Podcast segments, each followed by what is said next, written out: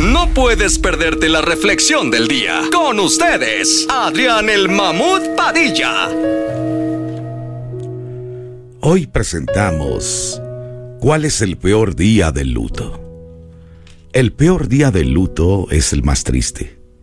No es el día del velorio ni tampoco el día del cumpleaños de esa persona después que se fue. Ninguno de esos es el peor día. El peor día es un día cualquiera.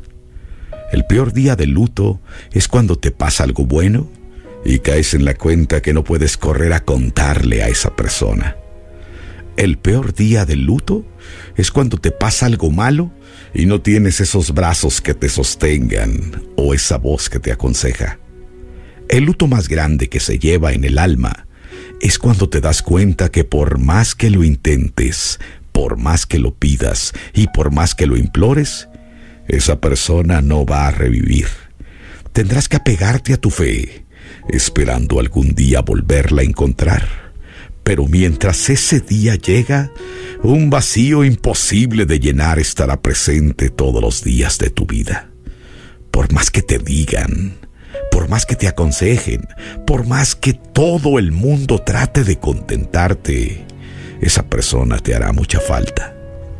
El peor día no es el día en que los seres queridos se van. El peor día es un domingo cualquiera, cuando se supone que deberías de estar feliz y en lugar de eso te duele el alma y extrañas y añoras, pero no vale la pena estar triste porque hay personas que te aman y no te quieren ver así. No te afanes en tu sufrimiento. Estás vivo el día de hoy. El luto puede esperar.